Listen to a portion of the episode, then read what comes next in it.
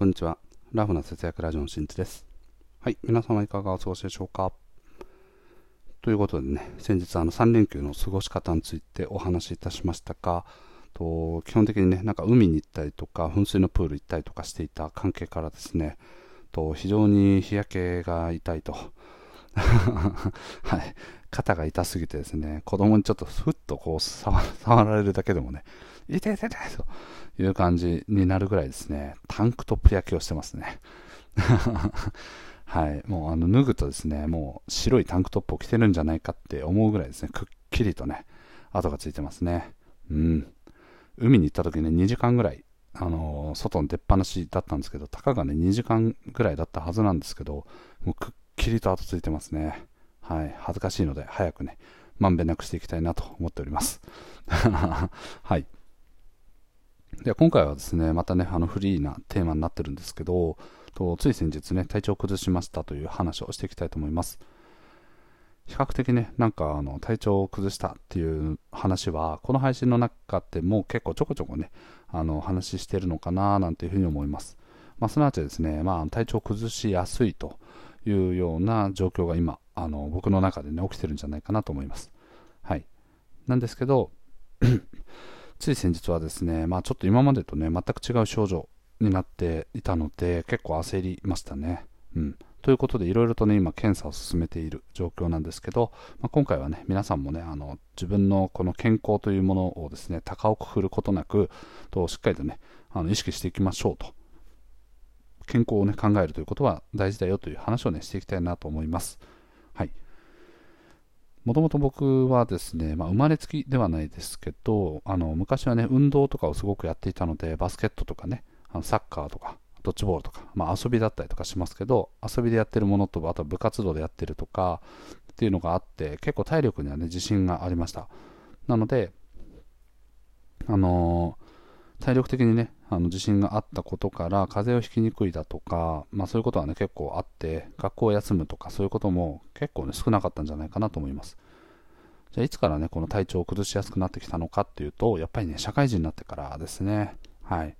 社会人になってからという中でも特にこの10年ぐらいかな、はい。まあ、5年から10年ぐらいに関しては結構体調を崩してますね。うん。じゃあこのね、5年前後ぐらい、5年から10年は何があったのかっていうと、やはりね、子供が生まれたことによって子供から移っちゃうっていうことだったりとか、あとはこう、育児とか、まあ、あと仕事も含めてですけど、睡眠時間の低下だったりとか、と食生活、そして不規則なね、あのー、こう、生活っていうのがあったので、そういったものがいろいろとこう複合的に絡み合って体調を崩しやすくなってたんじゃないかなというふうに思います。はい。で、そんなね、ツケが回ってきたんじゃないかということで、先日夜お酒を飲んでいたところ、なんかこの、左手がですね、全く力が入らない。みたいな、まあ、しびれとかではないんですけど、力が全く入んなくて、コップが持てないみたいな感じになっていて、あれ？なんか、なんか最近運動したっけなみたいな。だからこう筋肉痛になってんのかなみたいな。握力の筋トレなんかしてないけどなみたいな。ね、握力以外の筋トレも最近やってないなみたいな感じなんですけど、そんなこんなでですね、まあ、全く力が入んなくなって、で、もうその日はね、もう、ああ、じゃあもう、なんかこう、体がね、異常気さしてるんじゃないかみたいなことで、とお酒を飲むのもそれからやめて、とそのまま寝ました。で、ゆくゆくなんかね、こう、この症状について調べていくと、どうやらね、脳とかにも影響があって、例えばね、脳卒中とかね、とか、あの脳梗塞とか、まあ、すなわちですね、脳の血流とかが著しくこう低下をしたりだとか、とお酒を飲むとね、あの脳の血液ってすごく血管っていうのがこう拡張されるんですけど、そういった時にこう過剰にね、血が流れすぎちゃってるだとか、あと、ま、血が思いのほか流れてないとか、そういうことから、あと、ね、血管とかっていうのがまこう破裂しちゃうとか、か、あとは血液が足りないみたいなことで、今の状況を引き起こしてるんじゃないかっていうことが書いてあって、これは結構やべえなということで、今現在ね、あの脳神経外科に行ったりとか、大学病院に行ったりとかして、といろんな検査をしています。なの今週末にね、あの金曜日に最終的に MRI を取って、と先生に見てもらって、いろんな検査をね、今やってるので、その検査の結果を全体を見て、問題がないかどうかというのを判断してもらうという形ですね。うん、まさかね、自分がこの脳みそっていうね、そう人間のこの体を形成する中でも特に大事なね、心臓だったりとか、まあ、消化器だったりとか、あとは脳っていうような、ね、そこの主要な部分にね、あの支障をきた影響を与えているなんてことはね、つゆ知らず、まあ、日頃からね、毎日お酒を飲んで飲んでたわけなんですけど、さすがにね、こう脳みそまで来るとさすがにやべえなと。ちょっとね、義理のお兄さんがね、直近で、あのー、そこで脳卒中？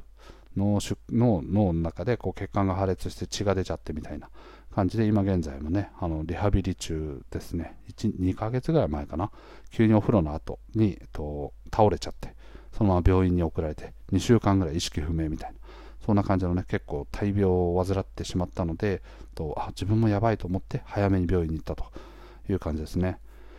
でまあその、ね、検査の結果がどうなのかがわからないかつ、えっと、今現在で言うととそういう症状っていうのはね比較的あの出てない、ま、比較的というかね、全く出てない。同じ症状はもうそれ以降全く出てないんですよ。なので、まあなんか先生に聞いても、まあ多分、まあ、そんなにね、あの急ぎで検査していかないといけないっていうものではないと思いますよというふうにはね、言ってくださってます。はい。で、まあね、僕の中でまことしやかにこう囁かれている説としてはですね、脳ではなくてですね、実はね、肩こりによるものなんじゃないかなというふうに思ってます。最近リモートワークだったりとか、あとはスマートフォンとか、こういじってる時間っていうのが少しずつ長くなってきて、自分の中でもね、こう骨格みたいなものが少しずつね、歪んでるんじゃないかなと思ってます。仕事をしている時でも、あのあとはランニングしている時とかでも、比較的ね、左側が疲れる傾向っていうのがすごくあって、で、なんかこう、左足がすごく体重が乗ってるだとか、あとは左側に椅子に座ってるとね、お尻の左側がこう痛いとか、そういう感じでですね、左、左、左みたいな感じで結構影響が出てきてます。で、じゃあなんで左、こう体重になってるのかっていうと、僕あのスマートフォンいじるときとかって左手でいじるんですね。なので、なんかこう椅子に座ってたりとかしても、左手でいじってるときに、こう左肘をですね、椅子のこう肘掛けとかにかけてやってるっていうことで、左に重心がこう乗っかっちゃってるっていうケースがすごくあるんですね。なのでそういった影響から、だんだんだんだんで、スマートフォンとかいじったりとか、あとね、リモートワークっていうか、そのデスクワークか。デスクワークを長時間やってると、肩こりって腰痛とかね、あのそういうのがあると思うんですけど、背中が痛いとかね、あとは首が痛いとか。でまさに僕、すごい肩こりと首がひどくてですね、この、全くね、リモートワークになってから家から出ない日っていうのは結構多くなったので、なので、まあ、それによる影響でですね、かなりね、こりがひどくなってきてますので、そのこりがあのひどくなっていくとそういうふうに握力だったりとかあとはしびれだったりとかそういうものがね出てきますよなんていう記事も見てます、はい、ただねあの今回別にまあ最終的に肩こりだろうが、まあ、その脳の、ね、血管だろうが、まあ、どういう状況になろうとも、まあ、自分にとって今までね健康ってあんまり意識してなかったなということをつくづく思いました。なのでこれからしっかりとね意識していこうという気持ちであの望んでおります。健康診断なんか受けててもですねここ1、2年ぐらいかな、1、2回ぐらいは、と高血圧っていうのは、えっとね、あのー、診断されることがよくあって、なので、えっと、高血圧、うん、でもまあ別にそこまで影響ないよねとかっていうふうにね、あの、思ってましたが、今回のね、脳、その義理のお兄さんとかの大病に関しても高血圧がずっと昔から言われてるっていうことで、まあ、それがかなり起因してるという話を聞きました。なので、ちょっとこれはね、ないがしろにしてはいけないということで、まあ、ここ最近では、ね、血圧を下げるだったりとか血液をサラサラにするとかそういう食べ物を意識的にとってますね。うん、やっぱねこうアラフォーと呼ばれてるぐらいね僕もついに38歳になってるのでもう本当に40手前で僕にとってはですね体調の変化っていうのはこのコロナ禍によってデスクワーク家から出ない日が増えたっていうのもあるんですけどタイミング的に言うとね大体37歳前後ぐらいからこうね、お肌の曲がり角じゃないんですけど、体の曲がり角みたいなのが急激にね、来ましたね。はい。急カーブですね。急カーブでキキキって一気にね、あの体調を崩しやすくなったとか、そういうことがあったので、もう、あのね、その辺がね、あのこれから意識していかないといかんなというふうに思いました。なので、今現在はですね、その最終的な検査結果が出るまではお酒っていうのを控えてる。でこの間ちょっとあの知人のが家に来たのでビール1杯だけ飲みましたけどとそれ以外はね基本お酒を飲まないようにしてと検査望むという感じでかつ毎日毎日ね朝と晩でと血圧を測るような習慣をつけてます。でここ最近で言うとねもうあの血圧だいぶ下がりました。はい。もうお酒も飲んでないしあとはお酒のつまみとかって塩分とかすごい多いじゃないですか。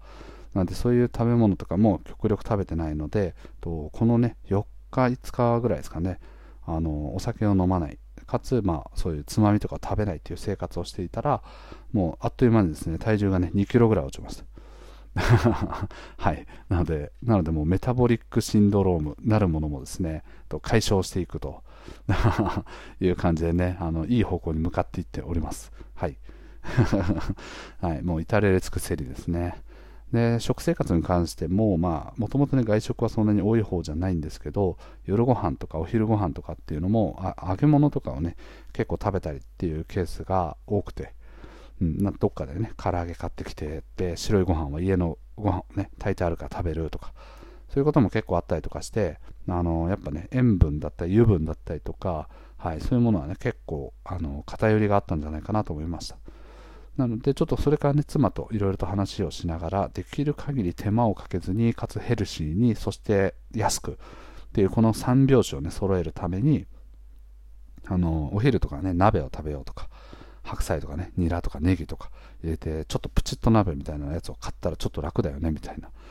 で、普通にね、コンビニでお弁当買おうよってなった場合、5、600円とか普通にするじゃないですか。ここ最近だとね、もう本当にコンビニの弁当ってすげえあの価格高くなってきてる。かつ、カロリーもむちゃくちゃ高いので、と結構ね、あの買うのはやめた方がいいんじゃないかなと思ってるんですけど、そんなこんなでですね、まあ、コストにも良くて、健康にも良くて、と時間的にもね、どっかに買いに行くっていう手間も省けるので、パパッと食べて、で、残った休憩時間を使って、ちょっとどっかね、散歩をしたりだとか、自転車に乗ってね、こう海沿いをヒューッと走って気分転換したりだとか、適度な運動を織り込んでいくと、ね、すごい素晴らしい生活ができるんじゃないかなと、はい、思ってます。なのでね、あの野菜の高騰とかね、価格高騰とかもあるんですけど、まあそこはね、健康をその分手に入れられる。コンビニとかっていうのはま手軽さっていうものはあるんだけど、一方で健康という観点だったりとかコスパっていう観点からは若干良くない、若干というかね、かなり良くないはずなので、その辺を意識しながらね、生活していこうと思ってます。はい。なので皆さんもですね、まあ、あの聞いてくださってるね、方々がどれぐらいの年齢なのかっていうのは分かりませんが、僕みたいにこう35後半ぐらいから体調っていうのは劇的に変わってきます。はい、今までのおそらく生活によるしわ寄せっていうのが急激に来ることっていうのが多分あると思うので、今一度生活を見改めていく。何かが起こってからだと遅いっていうことですね。ただね、悲しいかな、やはり人間っていうのはね、あのこういうことを分かっていても、自分にそういうことが起こらない限りは、やはりね、焦らないんですよね。地震とかと一緒ですね。あの遠くの方で起きていると、自分、当事者意識っていうのは全くない。けれども、自分の身近なところで起こった時に、あ、やばい、準備しとけばよかったとかね、そういうことに後から気づく。なんてことはよくあると思うので、とその辺はね、あの高をくくることなく、まあ、少しずつね、良くしていく、意識をしていくっていう感じですかね。うん、そうしていくとあの健康な体を少しずつ手に入れられると思うのでいいんじゃないかなと思っております。はい、ということでね今回のお話は健康に関する話ということでと、まあ、アラフォーと呼ばれている30後半くらいから、まあこうね、年お年を召してきた時に体調というのがガクッとくるということで皆さんもですね少しずつまずは食べ物だったりとかあとは適度の運動を取り取り込んでいってあのね、自分の健康を手に入れていくといいんじゃないかなと思っております。はい。